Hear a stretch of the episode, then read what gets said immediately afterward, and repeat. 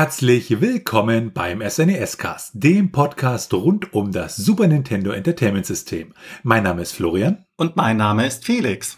In der heutigen Episode behandeln wir das Spiel Star Fox beziehungsweise im europäischen Raum auch Star Wing genannt. Dabei handelt es sich um ein Einspieler Shoot'em Up beziehungsweise als Unterkategorie genauer gesagt den Rail Shooter auf dem SNES. Entwickelt wurde das Spiel von Argonaut Software Limited in Zusammenarbeit mit Nintendo EAD und veröffentlicht dann auch durch Nintendo. Aber schauen wir uns zuerst einmal die Geschichte an. Und zwar der Firma Nintendo EAD, die wir bereits in vorangehenden Folgen schon etwas näher beleuchtet haben, als auch Argonaut Games. Bei Nintendo EAD handelt es sich um die Informations- und Entwicklungsabteilung von Nintendo. Und diese wurde 1983 als Nintendo Research and Development 4 gegründet. Also das gab da so verschiedene Gruppen.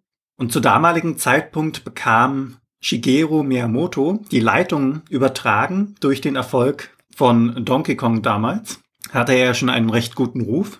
Nintendo EAD war dann für Spiele rein wie zum Beispiel Super Mario und The Legend of Zelda verantwortlich, also sehr bekannte, sehr berühmte Spiele. Insgesamt mit 400 Mitarbeitern recht stark und diese wurden unterteilt in verschiedenen Abteilungen, die jeweils an einem eigenen Spiel gearbeitet haben.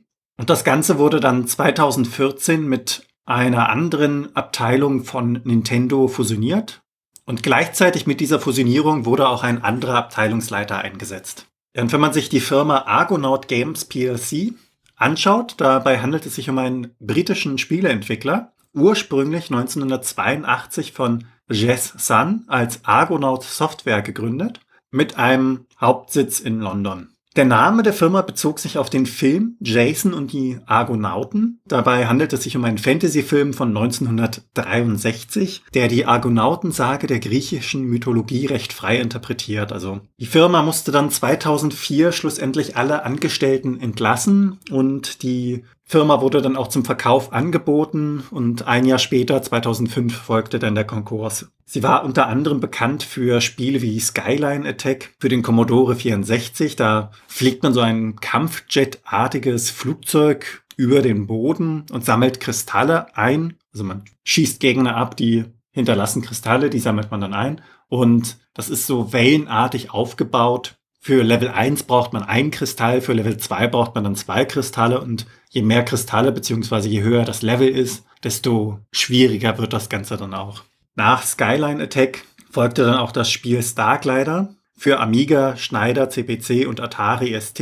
Ein wichtiger Fakt ist, dass es Argonaut gelang, den Kopierschutz auf dem Game Boy auszuhebeln. Und das führte dann dazu, dass Nintendo so ein bisschen auf die Firma aufmerksam geworden ist und es bildete sich dann im späteren Verlauf eine Zusammenarbeit. Argonaut war ja spezialisiert auf die 3D-Technologie und Nintendo wollte dies dafür nutzen, um den Sprung zur nächsten Generation problemlos zu gestalten, also von der 2D-Ebene zu 3D-Spielen.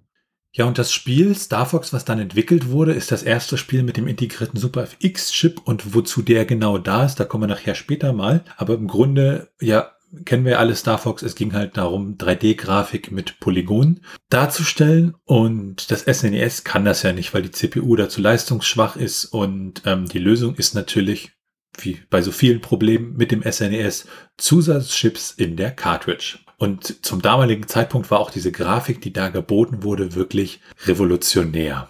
Ja, das Design von Star Fox war so ein bisschen inspiriert von Star Wars. Ähm, da gibt es unterschiedliche, ja, Anleihen, die da gemacht wurden.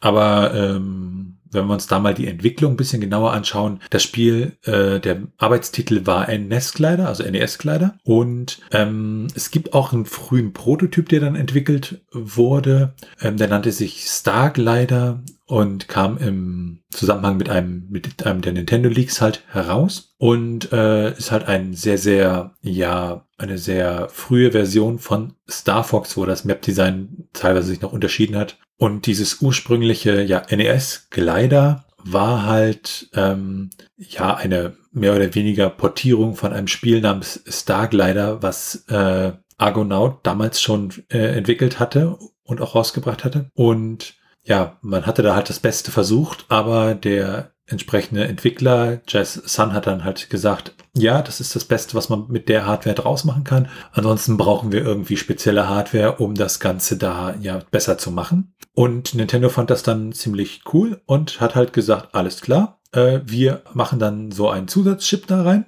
Und das war der sogenannte Super FX Chip. Wobei der damals noch einen anderen Namen trug. Da hieß er nämlich noch der Mario Chip. Äh, was das bedeutet, da kommen wir nachher auch gleich nochmal zu. Ja, und dieser Chip, der war halt und ist wesentlich leistungsfähiger als die CPU des Super Nintendo. Das heißt, ähm, ja, sozusagen, da gab es auch dann intern den Witz, ähm, dass die, die, das Super Nintendo sozusagen nur eine Art ähm, Gehäuse für den Chip sei. Wenn man sich die Aufteilung ähm, der Entwicklung mal anschaut, da ist es so, dass ähm, bei Argonaut die Engine für das Spiel hauptsächlich geschrieben wurde, also da die Basics gebaut wurden, während das ganze ähm, Charakterdesign und Artwork, das kam halt alles hauptsächlich von Nintendo, namentlich von Shigeru Miyamoto und Katsuya Iguchi. Und ähm, aber auch bei den Ideen wurde so ein bisschen zusammengearbeitet. Argonaut hatte halt die Idee, lass uns doch Raumschiffe nehmen. Und diese ganze Shooter-Mechanik, diese Idee kam halt von Nintendo.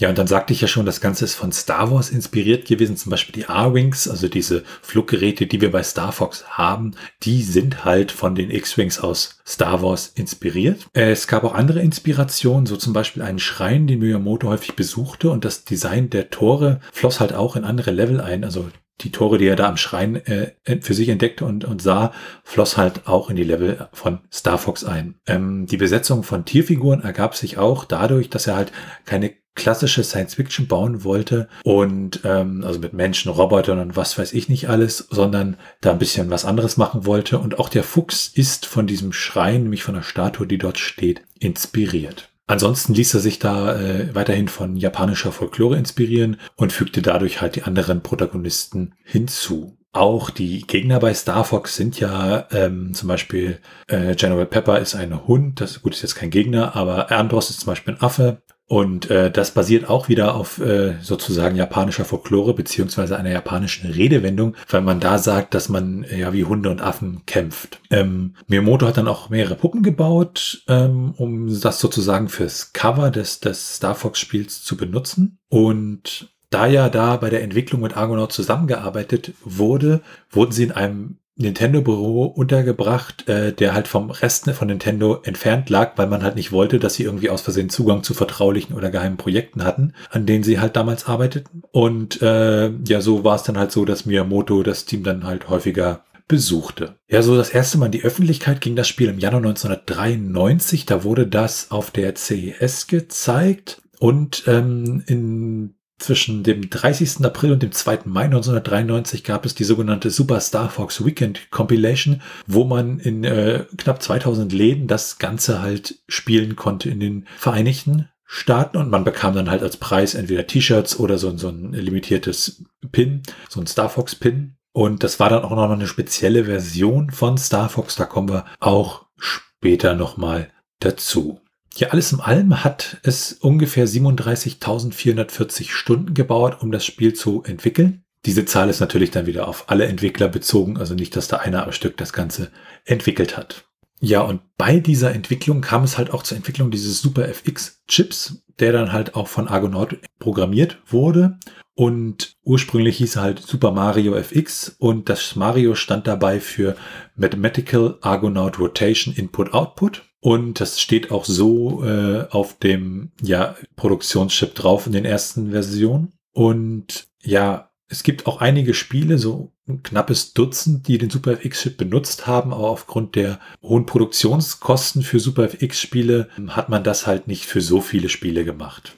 Ursprünglich äh, sollte dieser Super FX-Chips fürs Nintendo Entertainment System, also den Vorgänger des Super Nintendos, entwickelt werden. Und das wurde Nintendo dann auch, dieser Prototyp ja vom, vom, dieser Portierung vom Starglider wurde ja Nintendo gezeigt, äh, das NES-Glider. Und ja, aber da die NES-Hardware praktisch damals sozusagen schon nicht mehr Stand der Technik war und das Super Famicom durchaus ja schon in den Startlöchern stand, hat man das Ganze dann mehr in diese Richtung geschoben. Ja, mit diesem Super FX-Chip kann ich halt 3D-Polygone rendern und er hat ansonsten noch so ein paar Unterstützungsfunktionen für 2D-Effekte. Also das ist sozusagen, ja, wenn man es mal platt sagen möchte, sozusagen eine Grafikkarte, eine zusätzliche für das Super Nintendo. Und ursprünglich ist dieser Chip äh, mit 21,4 Megahertz getaktet gewesen. Also man merkt schon, im Gegensatz zu den 2, irgendwas Megahertz, die das Super Nintendo hat, äh, ist das eine ganz andere Geschichte. Wobei äh, es dadurch interne Geschichten, dass das entsprechende Taktsignal da auch auf 10,7 Megahertz runtergeht beim Super FX Chip. Und erst spätere Revisionen dieses Super FX Chips konnten dann wirklich diese vollen 21 Megahertz ausreizen. Bei Star Fox wurde der Chip dann dafür halt benutzt, um wirklich hunderte von Polygonen zu rendern und auch 2D-Bitmaps zu skalieren. Und auch andere Spiele wie Super Mario World 2, Yoshi's Island haben diesen Chip benutzt, allerdings dafür 2D-Effekte. Und äh, wenn man so einen Super FX-Chip hat, dann hat man halt in dem Modul diese Finnen drin, von denen wir schon mal geredet haben.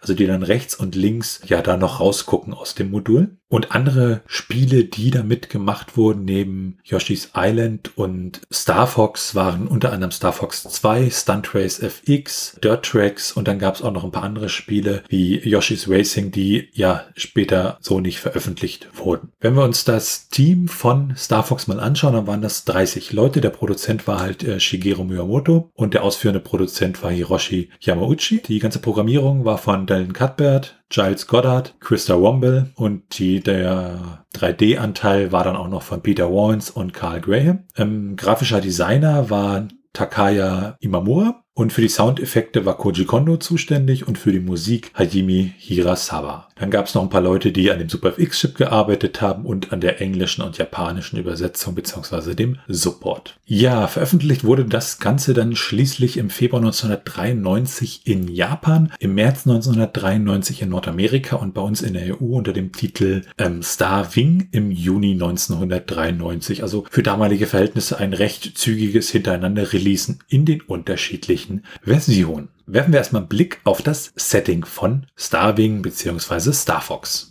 Das Spiel spielt im Sonnensystem von Lylat, ein Sonnensystem in der Mitte der Milchstraße und Lylat besteht dabei aus mehreren fruchtbaren Planeten. Drei davon beheimaten wirklich Zivilisationen und alles andere ist komplett über sättigt mit Rohstoffen. Also auf den anderen Planeten, dafür werden sie auch beneidet, gibt es Rohstoffe in fast grenzenloser Art und Weise. Ja, und dann gab es Dr. Andros. Der arbeitete auf einem fortschrittlichen Labor auf dem vierten Planeten im Lilith System, der Planet nennt sich Corneria, als wissenschaftliches Genie. Und Andros übertraf wirklich als Kind von der Intelligenz her und von seinen Fähigkeiten alles andere, also das Jahrhundertgenie, wenn man so möchte, war er. Und als Erwachsener entwickelt er, er dann einen leistungsstarken Motor, welcher auf hyperraumähnlicher Energie basiert seine Experimente allerdings hat er in der bevölkerungsreichsten Stadt in Corneria durchgeführt und seine gesamten Experimente waren geprägt durch Selbstsucht und egoistischen Ehrgeiz. Daher wurde er dann konsequent auch vom Rat des Planeten ermahnt und ja, schlussendlich komplett verbannt, denn er hat ja alle Bewohner in dem Sinne maßlos gefährdet mit seinen Experimenten. Kurze Zeit nachdem er verbannt worden ist, hatten die Einwohner ihn dann auch schon wieder aus dem Gedächtnis verdrängt, also aus den Augen, aus dem Sinn. Allerdings kam dann die Zeit, als Conerias kleine Verteidigungsstreitkräfte ungewöhnliche Vorkommnisse auf dem ersten Planeten im Lilith-System festgestellt haben. Der Planet nennt sich Venom. Ja, und wenig später wurde dann ein Krieg vom selbsternannten Imperator Andros ausgerufen. Also er selbst hat sich zum Imperator ernannt und sehnte sich nach Rache. Denn ursprünglich, nachdem er verbannt worden ist, hat er auf dem Planeten Venom eine neue Heimat gefunden und dort eine gigantische Militärbasis aufgebaut, dessen einziges Ziel es darin lag, die gesamten Planeten im Lilith-System unter seine Herrschaft zu bringen. In dem Punkt kommt der Befehlshaber der Verteidigungskräfte von Coneria ins Spiel, General Pepper, und dieser schickt das super Hochleistungskampfschiff namens Arwing zur Verteidigung los. Allerdings war Arwing noch ein Prototyp und es gab dementsprechend auch noch nicht wirklich gut ausgebildete Piloten für diesen Schiffstyp. Aus diesem Grund hat dann General Pepper das Star Fox Team angeheuert, denn es ist eins der besten mit den herausragendsten Kampffähigkeiten überhaupt im Lilith-System.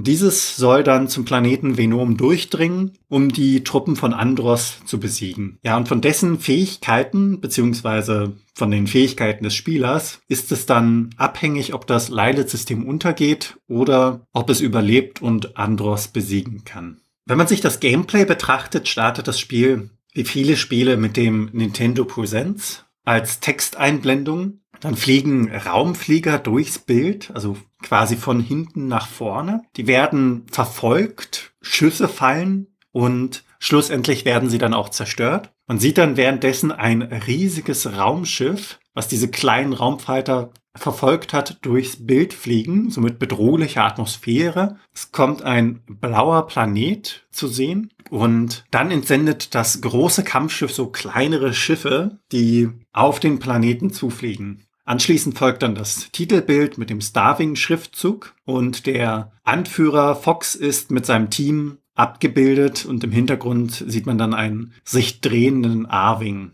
Wenn man dann wartet, startet die gesamte Sequenz nochmal von vorne. Wenn man das Spiel dann startet aus diesem Titelmenü, dann hat man die Auswahl zwischen vier Steuerungsarten, also vier Arten, wie der Controller belegt sein kann. Der wird auch unten beschriftet angezeigt, was sich verändert, beziehungsweise welche Taste für welche Funktion steht. Und wenn man sich dann eine ausgesucht hat, kann man das Spiel direkt starten oder noch einmal in den Trainingsmodus gehen. Beim Trainingsmodus fliegt man durch Ringe, spricht mit seinen Teamkollegen beziehungsweise dem Commander und diese erklären dann so Kleinigkeiten. Ziel ist es dabei, durch verschiedene Ringe zu fliegen und die Steuerung des Arvings so in Fleisch und Blut überfließen zu lassen. Hat man das geschafft, wird das Ganze wiederholt. Also man kann dann mit der Spielstarttaste zurück ins Menü und von dort aus dann in die Missionen aufbrechen. Wenn man dies tut, hat man eine Auswahl zwischen drei Routen. Das ist quasi die Auswahl des Schwierigkeitsgrades. Alle Routen führen natürlich nach Venom zum Endboss, Andros, und man sieht dann rechts unten eingeblendet, wenn man eine der Routen auswählt, wie viele Punkte man hat. Und zusätzlich wird die Route ein wenig hervorgehoben und man sieht so auf kleinen Bildern auf der Karte, wodurch man dann fliegt, also durch welche Areale. Die unterscheiden sich ja auch. Punkte sammelt man dabei dann durch den Abschuss von Gegnern. Und wenn man sich dann für eine Route entschieden hat, kommt so ein kleiner Zwischenbildschirm mit dem Commander als Porträt. Dieser sagt dann, Venom ist das Ziel, was wir erreichen möchten, um Andros zu besiegen. Dann folgt ein doch recht ikonisches Intro, wie ich finde, bei dem ein Tunnel von außen gezeigt wird. Ein Alarm erklingt immer wieder. Die Kamera geht dann in den Tunnel und zoomt dann an den eigenen Fighter heran. So von hinten wird er eingeholt gewissermaßen. Und kurz darauf fliegt er raus. Man sieht dann das Gebäude von außen, aus dem man herausfliegt und wird dann direkt im Flug quasi reingeworfen. Das heißt, man kann dann direkt weiterspielen. Es wird einem die Steuerung übergeben. Vom Layout des Bildschirms ist es so, dass links oben angezeigt wird, wie viele Schiffe man noch übrig hat. Rechts oben wird der Energiebalken eingeblendet, wenn man auf einen Endgegner trifft. Mittig im Bildschirm sind dann teilweise Zielmarkierungen, wenn man im Cockpit sitzt, denn die Außenansicht wechselt ja je nach Mission und Spielabschnitt. Links unten sieht man dann die Schildanzeige. Diese reduziert sich bei zum Beispiel Kollisionen oder gegnerischem Feuer, wenn man davon getroffen wird. Und rechts unten sieht man die Nova-Bombenanzahl und die Booster bzw. die Bremsschubanzeige. Ja, diese haben dann jeweils einen kurzen Cooldown, wenn man sie benutzt. Vom allgemeinen Spielprinzip ist es so, dass man durch die Gegend fliegt. Man weicht zum Beispiel dabei Bauarbeitern mit Trägern aus, feindlichen Gegnern, Raketen- und Laserbeschuss und auch Objekten. Am Ende einer jeweiligen Stage folgt dann ein Endboss, den man besiegen muss, um weiterzukommen. Ja, und wenn man den Endboss besiegt hat, dann wird eine Bewertung angeblendet, die zwischen 0 und 100 Prozent liegen kann. Und bei 10.000, 30.000 beziehungsweise 50.000 Punkten bekommt man dann zusätzlich noch ein Continue. Ja, und dann werden noch Schilde der Mitstreiter eingeblendet, dass man sieht, wer wie stark verletzt worden ist, was sich dann auch noch auf die Punkte auswirkt. Was diese Mitstreiter angeht, das sind Falco, Peppy und Slippy. Diese begleiten einen. Sie sind in dem Sinne Teil des Fox-Teams, welcher auch der Anführer ist, Fox McCloud. Er ist derjenige, der an der vordersten Front des Teams steht, ein recht aggressiver Kämpfer und auf dessen Fähigkeiten kann sich das Team dann auch verlassen. Dann gibt es Falco Lombardi. Er ist Angehöriger einer Vogelrasse und sowohl in der Luft als auch im Weltraum gewissermaßen zu Hause. Fliegerisch ist er wahrscheinlich besser als Fox McCloud, hat allerdings ein jähzorniges Temperament und das führt mitunter zu Streitigkeiten mit Fox. Und er ist auch jemand, der den Vater von Fox kannte, der als verschollen gilt. Unabhängig dessen, sobald das Kampfgeschehen einsetzt, können sie sich wirklich hundertprozentig aufeinander verlassen und kämpfen Seite an Seite. Dann gibt es noch Peppy Hare. Er ist der Dritte im Bunde. Er hat ein recht sanftes Wesen und ziemlich umfangreiches Wissen, was ihn so ein bisschen zum Ausgleich macht für die chaotische Chemie zwischen den anderen Star Fox Teammitgliedern. Und zuletzt gibt es noch Sleepy Toad. Er ist zwar manchmal etwas schüchtern passiv, aber im Normalfall immer positiv eingestellt und bringt sich des Öfteren auch in ja, leichte Scherereien beziehungsweise gefährliche Situationen. Diese Teamkollegen reagieren teilweise, sind aber ja weitestgehend eher nutzlos, wenn man das so sagen möchte. Am Ende einer Mission teilen sie auch einem immer mit, wie gut es ihnen geht. Also ob sie stark oder weniger stark beschädigt sind, sieht man dann anhand ihrer Aussprüche. Als Beispiel sei da genannt, äh, so weit, so gut zum Beispiel, dann ist noch alles in Ordnung. Und wenn sie wirklich moderat beschädigt sind, dann heißt es zum Beispiel, ähm, erinnere dich bitte nicht auf mich zu schießen und das dann auch so, so leicht zittern zum Beispiel. Also je nach Charakter sind diese Aussprüche auch unterschiedlich. Grundsätzlich können die Teamkameraden Feinde jagen. Dabei besteht allerdings die Gefahr, dass man sie zum Beispiel, wenn man ihnen dabei helfen möchte, sie selbst abschießt, was sie dann eher missmutig kritisieren per Funk. Die Teamkollegen können selbst verfolgt werden. Da kann man dann zum Beispiel als Spieler deren Anhang versuchen abzuschießen, also den Verfolger. Da gilt allerdings auch selbes Dilemma. Man trifft des Öfteren seinen eigenen Teamkollegen anstatt des Verfolgers. Und sie können einem, wenn man selbst unter Beschuss steht, auch helfen, was allerdings eher selten der Fall ist. Zur Unterstützung gibt es dann noch diverse Items bzw. Gegenstände. Das wäre unter anderem der blaue Unterstützungsring. Das ist wie ein Checkpoint. Das heißt, wenn das Schiff zerstört wird, dann wird an diesem Punkt wieder gestartet. Wichtig dabei ist es wirklich, diesen blauen Unterstützungsring richtig zu treffen. Denn wenn man den verpasst oder nur so halb streift, dann gilt der Checkpoint nicht. Dann gibt es den gelben Energiering, der erscheint, wenn man Gegner bzw. Raketen zerstört und regeneriert die Schildenergie des A-Wings. Im Spiel ist es ja möglich, dass der A-Wing die Flügel verliert und wenn die Flügel komplett weg sind, dann nimmt der A-Wing auch wesentlich mehr Schaden und das Flugverhalten ändert sich auch ein wenig. Daneben gibt es noch den Powerschild. Dieser absorbiert einiges an Schaden und ist durch den Abschuss von speziellen Gegnern erhältlich. Wenn man den Powerschild eingesammelt hat, wird der A-Wing auch so transparent dargestellt währenddessen. Dann gibt es noch den Twin Blaster. Diesen kann man als Objekt einsammeln oder durch das Zerstören wieder von diversen Gegnern. Ja, daneben gibt es dann noch den Twin Blaster. Der ist als Objekt in den jeweiligen Leveln irgendwo hinterlegt oder kann auch durch das Zerstören von Gegnern eingesammelt werden. Wenn der A-Wing kaputte Flügel hat, dann werden diese Flügel repariert und wenn der A-Wing heile Flügel hat und man sammelt den Twin Blaster ein, dann bekommt man ein doppeltes Laser-Upgrade. Also der Twin Blaster ist davon abhängig, in welchem Zustand sich der A-Wing befindet. Dann gibt es noch die Nova-Bomben. Wenn man diese einsammelt, bekommt man eine zusätzliche Bombe. Das Maximum dabei sind fünf Nova-Bomben. Und sobald man eine davon abfeuert, schadet sie jedem Gegner im Bildschirmbereich. Allerdings ist es dabei entscheidend, wie nah man als Gegner an der Nova-Bombe dran sitzt. Je näher, desto mehr Schaden gibt es auch. Und dann gibt es noch ein letztes Objekt,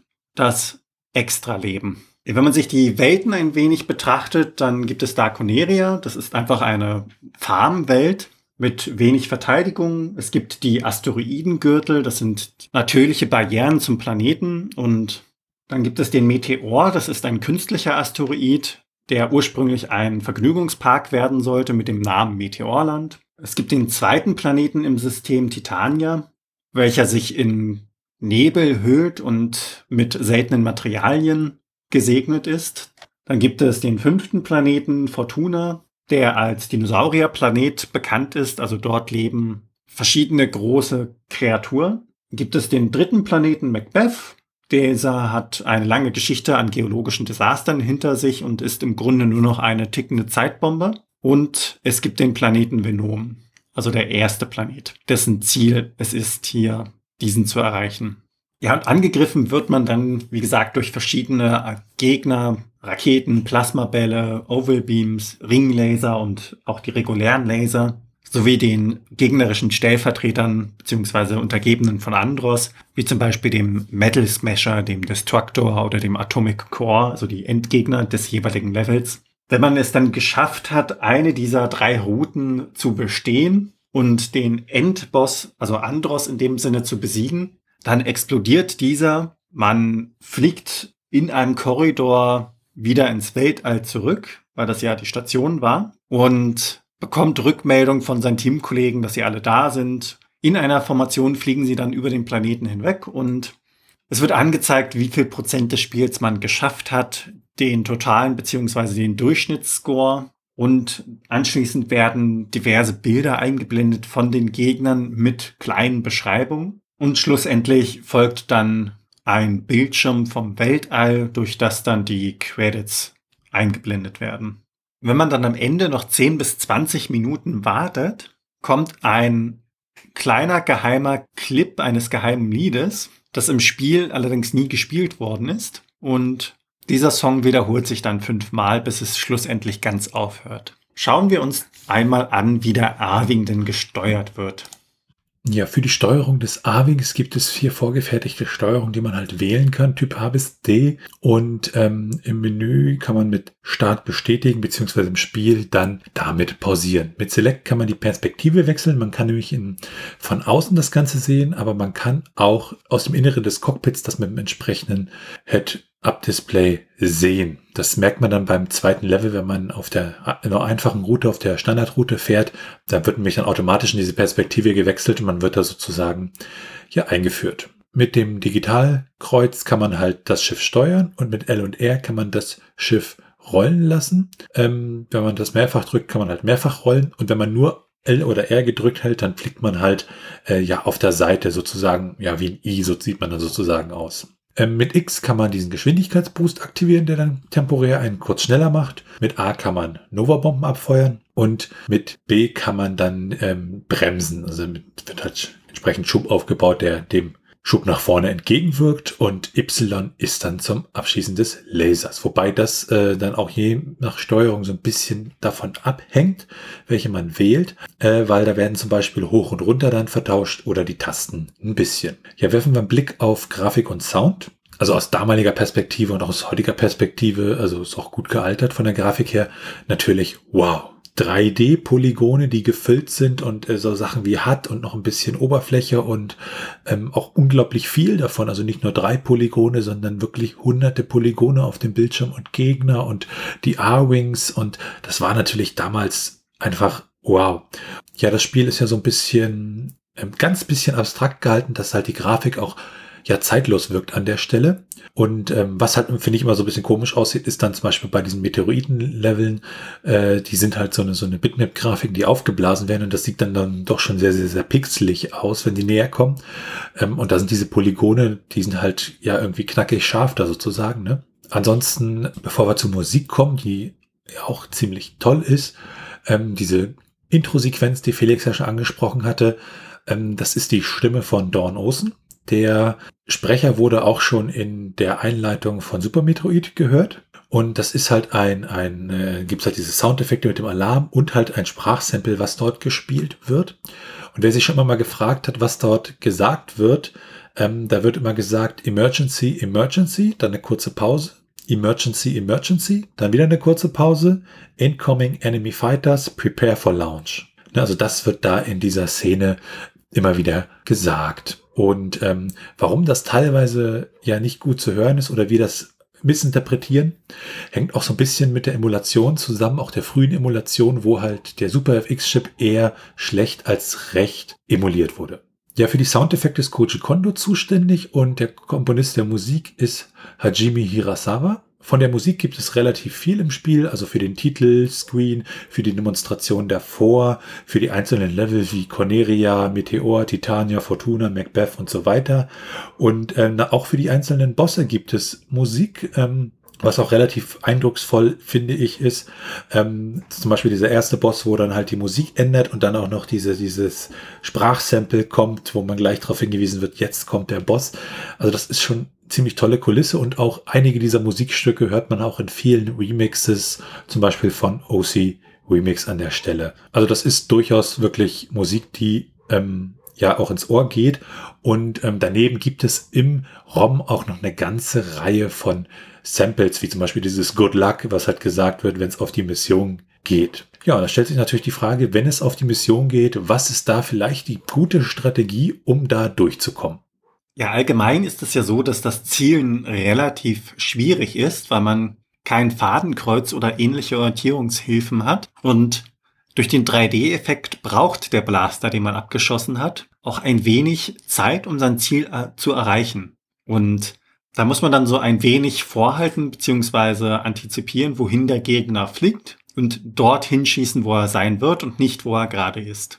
Sobald man sich da recht sicher ist, dass das, was man abgeschossen hat, auch getroffen wurde, sollte der Fokus direkt wieder beim nächsten Feind liegen. Die Nova-Bomben sind ziemlich gut, wenn man viele verschiedene Gegner hat und sich in einer Notsituation befindet. Das heißt, wirklich eine Nova-Bombe sollte man sich immer für genau solche Notfälle aufheben. Den Rest kann man gerade in den frühen Etappen nutzen, um einfach alles aus dem Weg zu räumen, was gerade da ist. Sehr wichtig ist wirklich das Rollen, also diese Fassrolle. Denn abgesehen von Raketen und Kollisionen an sich mit Gegenständen kann man damit im Grunde allem ausweichen. Das muss einem wirklich in Fleisch und Blut übergehen.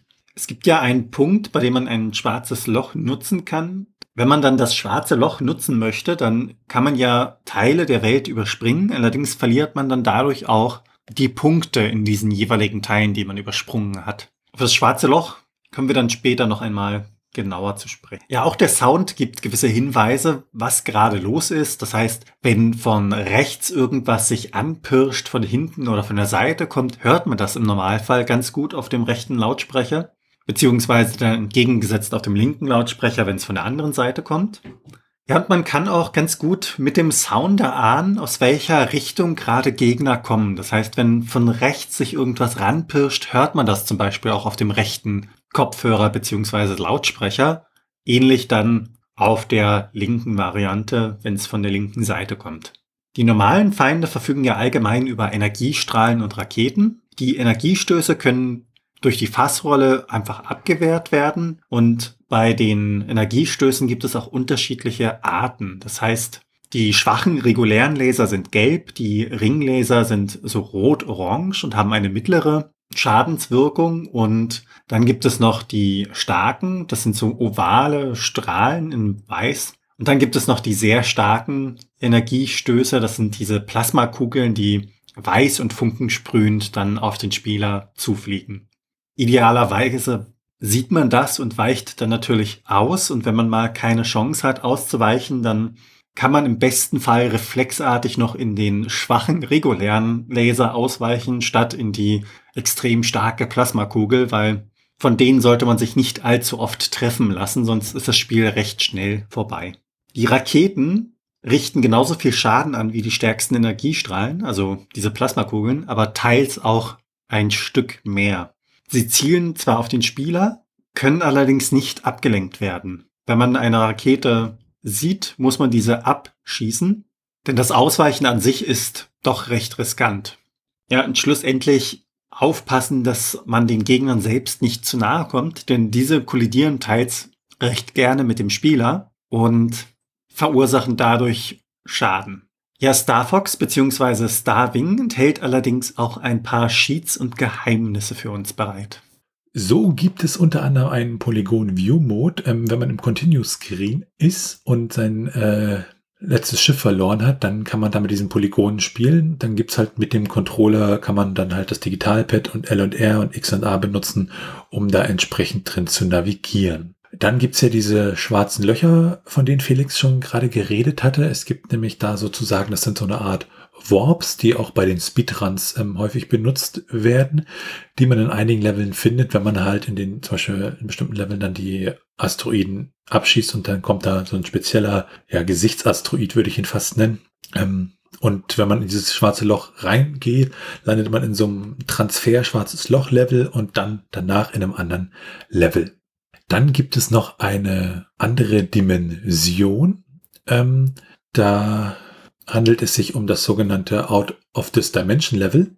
Und wenn man da reingerät, dann ist das ein alternatives Ende. Aus diesem Level kommt man nämlich so auch nicht mehr raus. Und ähm, ja, dann ist sozusagen auch die Abwehr von Andros an der Stelle auch gescheitert. Auch das ist wieder, da muss man ganz äh, in diesem Asteroidengürtel ja was Spezielles ähm, abschießen und ähm, dann landet man in diesem Level.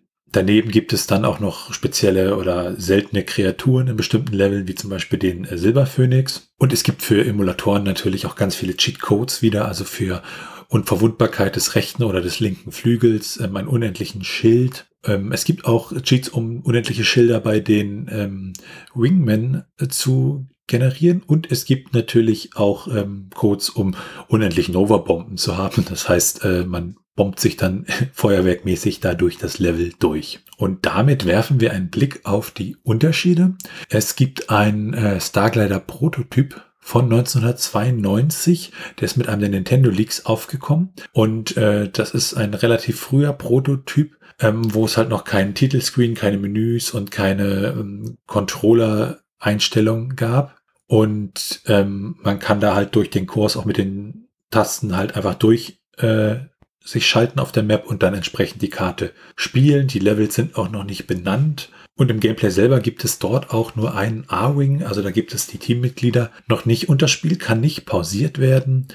Ähm, und auch der Soundtrack ist dort anders, also der ist dann mehr so mit so einer Rock-Attitüde versehen. Und ähm, zwei dieser Tracks wurden dann später in Star Fox 2 benutzt. Auch die, die, die Stages unterscheiden sich da. So ist zum Beispiel äh, Venom mehr in so einem Orangeton gehalten und äh, Fortuna ist praktisch noch identisch zu Venom bis auf einen anderen Hintergrund.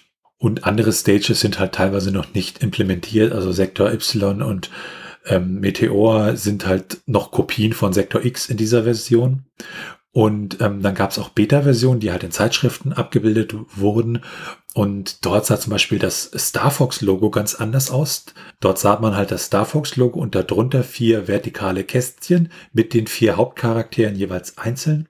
Wenn man sich dann mal die Unterschiede der ja, Release-Version anschaut, in Europa wurde das ja in Star Wing umbenannt. Der Hintergrund dafür ist, äh, man wollte da irgendwie Unterscheidungen vermeiden, zum Beispiel mit dem Atari-Spiel Star Fox oder dem Computerspiel für Heimcomputer Star Fox. Allerdings, äh, wie gesagt, das passierte nur hier in der PAL-Version. Und auch die Farben der Logos unterscheiden sich zwischen den unterschiedlichen äh, Versionen. So ist ähm, das äh, US-Logo wirklich so als Star Fox designt, also wo man das große F von Fox erkennt, während das japanische Logo mehr wie ein zusammengeschriebenes Star Fox aussieht und ähm, das Star Wing Logo hingegen relativ hell auch gestaltet ist. Eine andere Geschichte, warum Starwing Starwing heißt, ist auch, dass es wohl eine deutsche Firma damals gegeben haben wollte, die Star Vox hieß mit V und äh, dass das praktisch ja wie Star Fox klingen könnte und man das halt vermeiden wollte, dieses Risiko.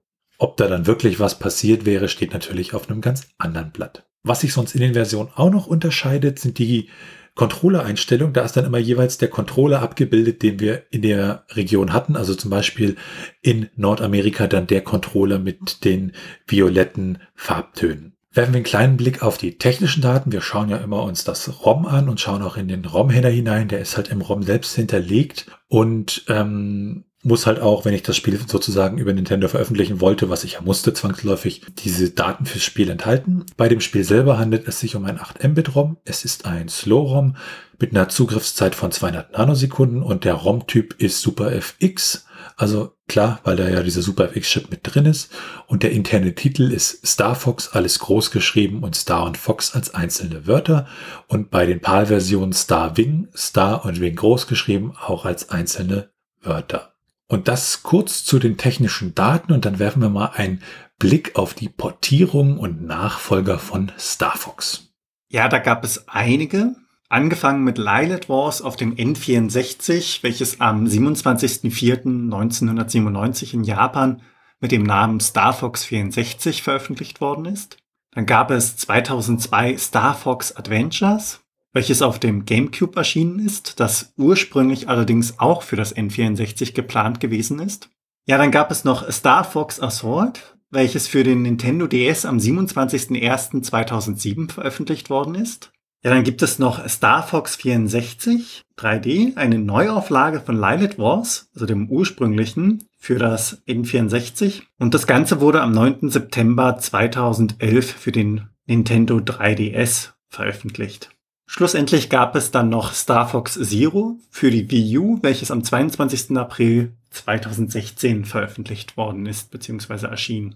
Und dann gab es da noch unveröffentlichte, beziehungsweise damals unveröffentlichte Ableger, unter anderem die Star Fox äh, Competition, dieser Wettbewerb, der da halt äh, stattfand, wo das Spielprinzip entsprechend verkürzt wurde, also so Einleitung, das Story, die Training, das, die Routenwahl, das ist halt alles weg. Und äh, es geht halt darum, ganz schnell sozusagen Spieler für Spieler da durchzuschleusen. Und das war halt für die Messebetreiber. Und ähm, Argonaut und Nintendo hatten auch schon den Nachfolger Star Fox 2 für das Super Nintendo wirklich fast fertig. Aber dadurch, dass das Nintendo 64 kurz vor der Fertigstellung war, wurde das nicht mehr rausgebracht. Und Jahre später sind dann unterschiedliche ROM-Images unterschiedlicher Versionen, unterschiedlicher Prototypen ähm, ja halt veröffentlicht, die dann auch teilweise äh, von ROM-Hackern ja bisschen gebugfixt wurden, auf Englisch übersetzt wurden. Und mittlerweile ist das Spiel sogar offiziell erschienen, nämlich im Rahmen der SNES e Classic Edition 2017. Und äh, es gab, wie auch bestätigt wurde, ähm, von einem der Entwickler, die damals bei Argonaut gearbeitet haben, dass eine 100% fertige und zur Veröffentlichung bereite Version halt wirklich da ist.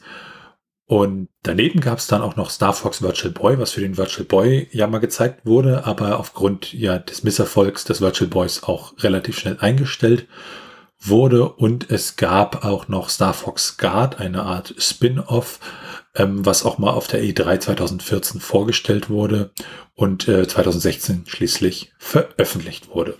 Wenn wir einen Blick auf die Trivia werfen, dann ist es ja so, dass Star Fox wird oft zusammengeschrieben, was auch so ein bisschen dadurch kommt, dass es im Logo manchmal so aussieht. Aber das Wort an sich ist halt getrennt und durch die Nintendo Leaks der letzten Jahre ist auch der Quellcode geleakt. Und das ist dann auch bei den ROM-Hacks ganz interessant, da kommen wir gleich nochmal drauf zu.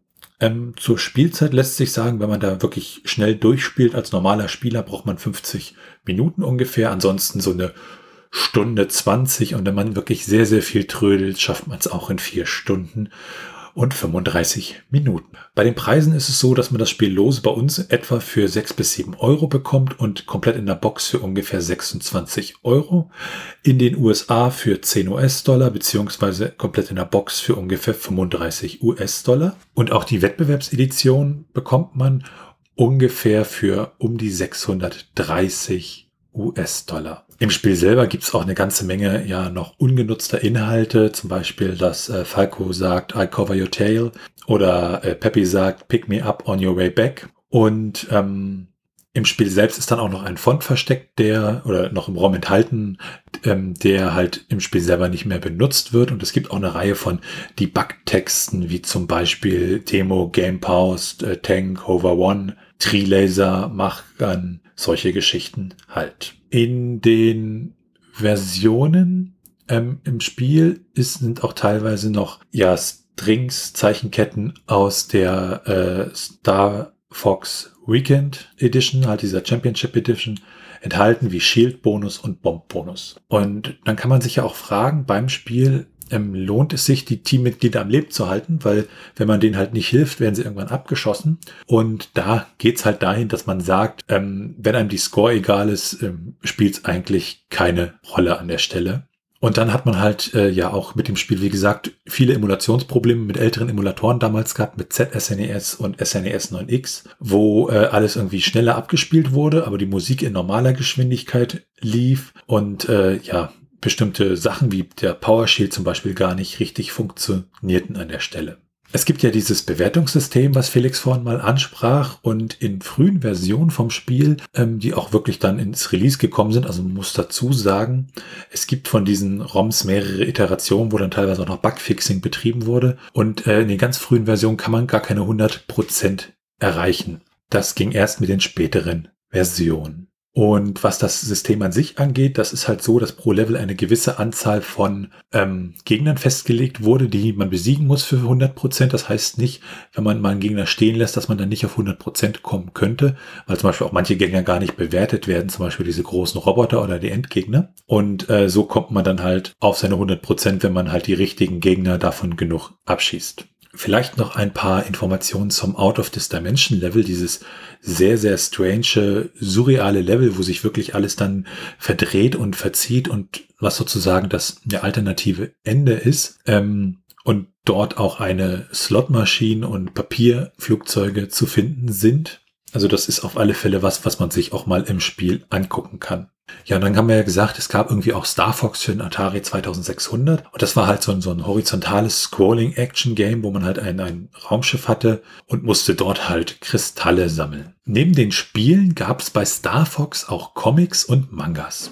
Zum einen sind das die Nintendo Power Comics, welche im Nintendo Power Magazin erschienen sind, in der Ausgabe 45 bis 55, also zehn Stück insgesamt. Und zwar im Februar bis Dezember 1993. Diese erläutern die Ereignisse in Star Fox ein wenig näher. Und die Zeichnung als auch die Story stammen vom Mangaka Benimaru Ito. Dann gibt es einen Comic zu Lighted Wars, welches in der Sonderausgabe 6 des Club Nintendo Magazins erschienen ist. Und dieses Comic behandelt die Ereignisse von Lilith Wars ein wenig näher. Neben den beiden gibt es noch einen Manga zu den Star Fox Adventures mit dem Titel Farewell Beloved Falco, welches auf dem japanischen Markt 2002 durch Nintendo veröffentlicht worden ist. Es vervollständigt dann die gesamte geschichtliche Lücke nach dem Ende von Lilith Wars und nutzt dabei neue bzw. auch wiederkehrende Charaktere. Das Ende des Mangas ist dann zeitlich gesehen der Anfang zu Star Fox Adventures. Und dann gibt es noch ein Anime zu Star Fox Zero, welcher in Zusammenarbeit mit Wit Studio und Production IG am 20. April 2016 auf YouTube veröffentlicht worden ist. Interessant dabei ist, dass man verschiedene Sprachen auswählen kann, zum Beispiel Deutsch, Englisch und Japanisch. Schauen wir uns die ROM-Hacks von Starwing an. Ja, für Star wegen Star Fox gibt's eine ganze Menge an ROM-Hacks und auch Utilities, also Utilities, um halt die Level zu editieren und um Grafiken zu komprimieren und dekomprimieren. Und es gibt auch Übersetzungen, zum Beispiel eine italienische und eine russische Übersetzung. Und dann gibt es einige ROM-Hacks für Star Fox, die halt den Super FX-Chip auf seine 21 Megahertz bringen. Also wir hatten ja vorhin gesagt, dass der Super FX-Chip ähm, technisch bedingt halt nur mit 10, irgendwas Megahertz laufen konnte in den ersten Revisionen. Und ähm, hier hat man ihn praktisch auf die sozusagen modernere Revision über den ROM-Hack gebracht und da läuft er dann auch entsprechend. Dann gibt es auch noch größere ROM-Hacks, wie zum Beispiel der Star Fox Exploration Showcase. Und das ist halt ein Star Fox Mod, der wirklich den Source Code benutzt hat, wo man dann auch ein, ein Mod-Menü drin hat und ein äh, entsprechendes Pausenmenü, ein Zwei-Spieler-Modus und auch ein CPU-Modus, neue Schiffe, neue Waffen. Ähm, also wirklich sehr, sehr viel und auch die volle Kamerakontrolle hat.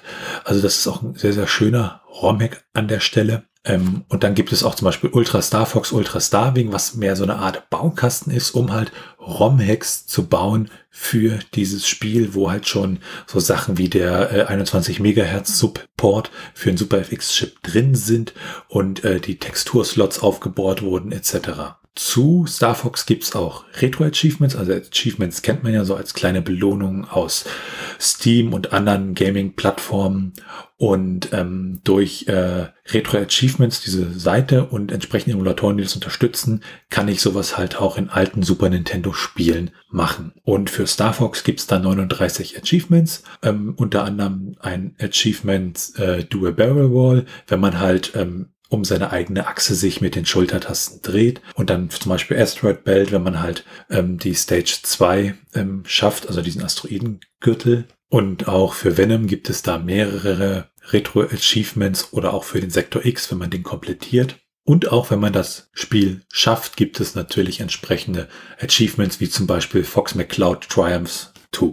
Und auch wenn man Out of this Dimension findet, diese Stage, auch dafür gibt es ein Retro-Achievement. Und mein Lieblings-Retro-Achievement an dieser Stelle ist ähm, der Jackpot, so nennt er sich. Das ist, wenn man drei Sieben in der Slotmaschine ähm, findet und das ist ja irgendwie ziemlich witzig an der Stelle. Wenn wir auf die Speedruns kommen, da gibt es ja drei Routen, um halt ja bis zum Ende zu kommen, beziehungsweise Level.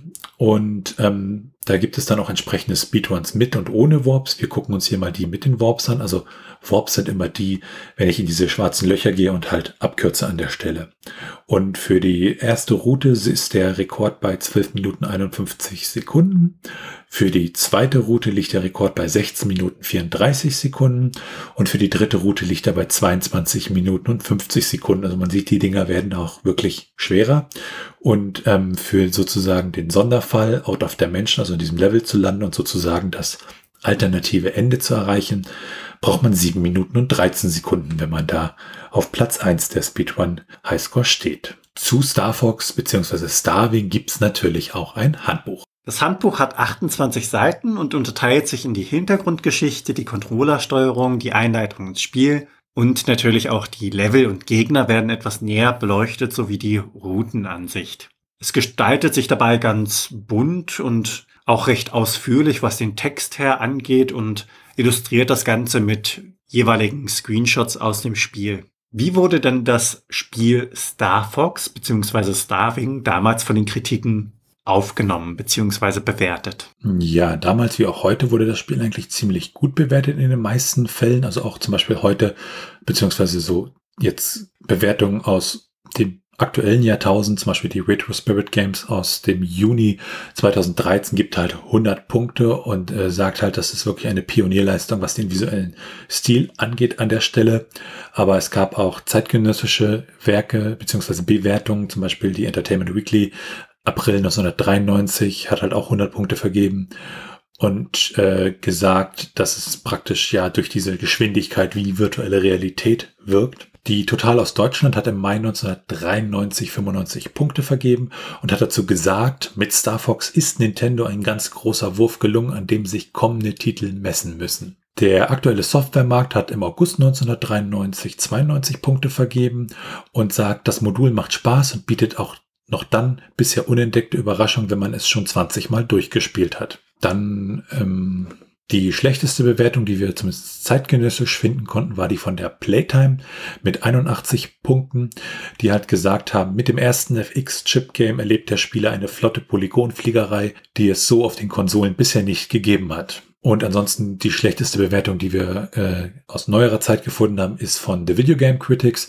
Die haben 58 Punkte im Dezember 2006 vergeben. Und die haben halt gesagt, dass ja Star Fox äh, nicht so der A-Plus-Titel war, aber durchaus ja ein Denkmal für seinen Look gesetzt hat. Für Star Fox selber gab es auch Awards, einmal von der GamePro, ähm, nämlich den Award Shoot 'em Up Game äh, des Jahres 1993, also Game of the Year an der Stelle.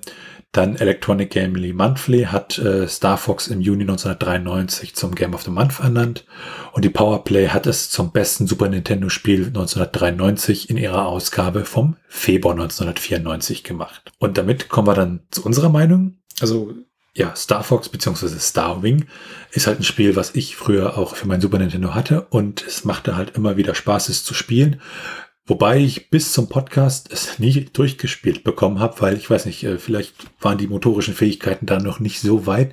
Ich glaube, so drittes Level maximal habe ich geschafft und ja, dann war es auch irgendwie vorbei. Ähm, die Musik finde ich immer toll. Und ähm, ach, das Intro, also das Intro, dieses, dieses wirklich ikonische Intro. Also manchmal mache ich die Konsole einfach an, um das Intro zu sehen und diesen, diesen, diesen Sprachsample dazu zu hören. Das ist dann so richtig. Also das hat mit Nostalgie gar nichts zu tun, sondern das ist einfach cool an der Stelle. Und das macht richtig Spaß. Ja, ähm, was ich auf alle Fälle in nächster Zeit nochmal probieren werde, ist dieser ROM-Hack, ähm, den ich davon angesprochen hatte, diesen Exploration Case, weil ich da unbedingt nochmal halt ja die Party-Tauglichkeit des ähm, Zweispieler-Modus ausprobieren wollte. Wie sieht's bei dir aus, Felix? Ja, ich bin am überlegen, ob das wirklich mein äh, liebstes Spiel ist, weil ich habe damit sehr, sehr gute Erfahrungen gemacht. Also es hat wirklich extrem Spaß gemacht, das ganze Spiel wieder erneut zu spielen. Man war wieder direkt drin mit dem Intro, fand ich. Und auch so die Art und Weise vom Fliegen fand ich schön. Die Flügel sich teilweise immer wegzustutzen, habe ich ganz gerne gemacht, weil ich dann irgendwie das Gefühl hatte, dass der Arwing besser fliegt, irgendwie kompakter ist, was natürlich grundsätzlich nicht stimmt. Wenn die Flügel weg sind, übt das auch einen Effekt auf das Flugverhalten aus, also einen schlechten wohlgemerkt. Aber das hat immer sehr viel Spaß gemacht und ich fand es auch recht fordernd, muss ich sagen. Von der Musik her wird das wirklich schön untermalt. Also es ist ein bisschen schade, dass man beim jetzt erneuten Spielen zumindest für mich gemerkt hat, dass da so ein gewisser Korridor ist, aus dem man nicht rauskommt. Also so wirklich ganz frei ist man nicht. Und auch so diese Fantasiesprache deiner Teamkollegen, weil das Super Nintendo war ja nicht dafür ausgelegt, wirklich komplett die Sprache zu synchronisieren. Also haben sie sich so eine kleine Brabbel-Fantasiesprache ausgedacht, Gromolo. Und die fand ich, hat das wirklich irgendwie persönlich gemacht. Also man war da irgendwie dann wirklich mehr in das Spiel involviert. Auch so die Ideen sind nett gemacht, wie die Bauarbeiter, die da wirklich durch die Gegend laufen und wenn man die abschießt, fällt wirklich der Bauarbeiterstoff, also dieser Balken, den sie tragen, einfach komplett auf dem Boden. Das Ausweichen und ähnliches, teilweise auch das Suchen nach versteckten Dingen hat immer Spaß gemacht und ist auch irgendwie so eine Herausforderung. Auch der Wiederspielwert ist für mich recht hoch, da man ja wirklich drei Routen hat und teilweise jetzt auch weiß, dass es das eine oder andere geheime Level gibt, weil das war mir bis zum Podcast auch noch nicht bewusst. Also damals habe ich das überhaupt nicht registriert, dass es da was Verstecktes geben könnte, sondern da habe ich nur nach Items und ähnlichem gesucht, die versteckt sein können, aber nicht nach versteckten Welten. Und ich war wirklich von Anfang an direkt wieder drin. Also das hat Spaß gemacht, auch wenn es am Anfang etwas frustrierend war, weil ich Probleme hatte mit dem Zielen. Das war gewöhnungsbedürftig für die heutige Zeit. Und damit sind wir am Ende dieser Folge vom SNES Cast. Wenn ihr Fragen, Anmerkungen, Themenvorschläge oder Kritik habt, dann könnt ihr uns gerne eine Mail schreiben an info@snescast.de. Ihr könnt uns auch auf unserer Webseite unter den einzelnen Episoden Kommentare zu diesen hinterlassen. Bewertet uns bei Apple Podcasts und anderen Podcast-Portalen und natürlich könnt ihr uns auch persönlich empfehlen. Ihr könnt uns auch Steady unterstützen, da freuen wir uns drüber und es hilft uns, diesen Podcast zu machen. Alles weitere dazu und rund um den Podcast, wie zum Beispiel den Link zu unserem Discord-Server, findet ihr unter snescast.de. Tschüssi. Ciao.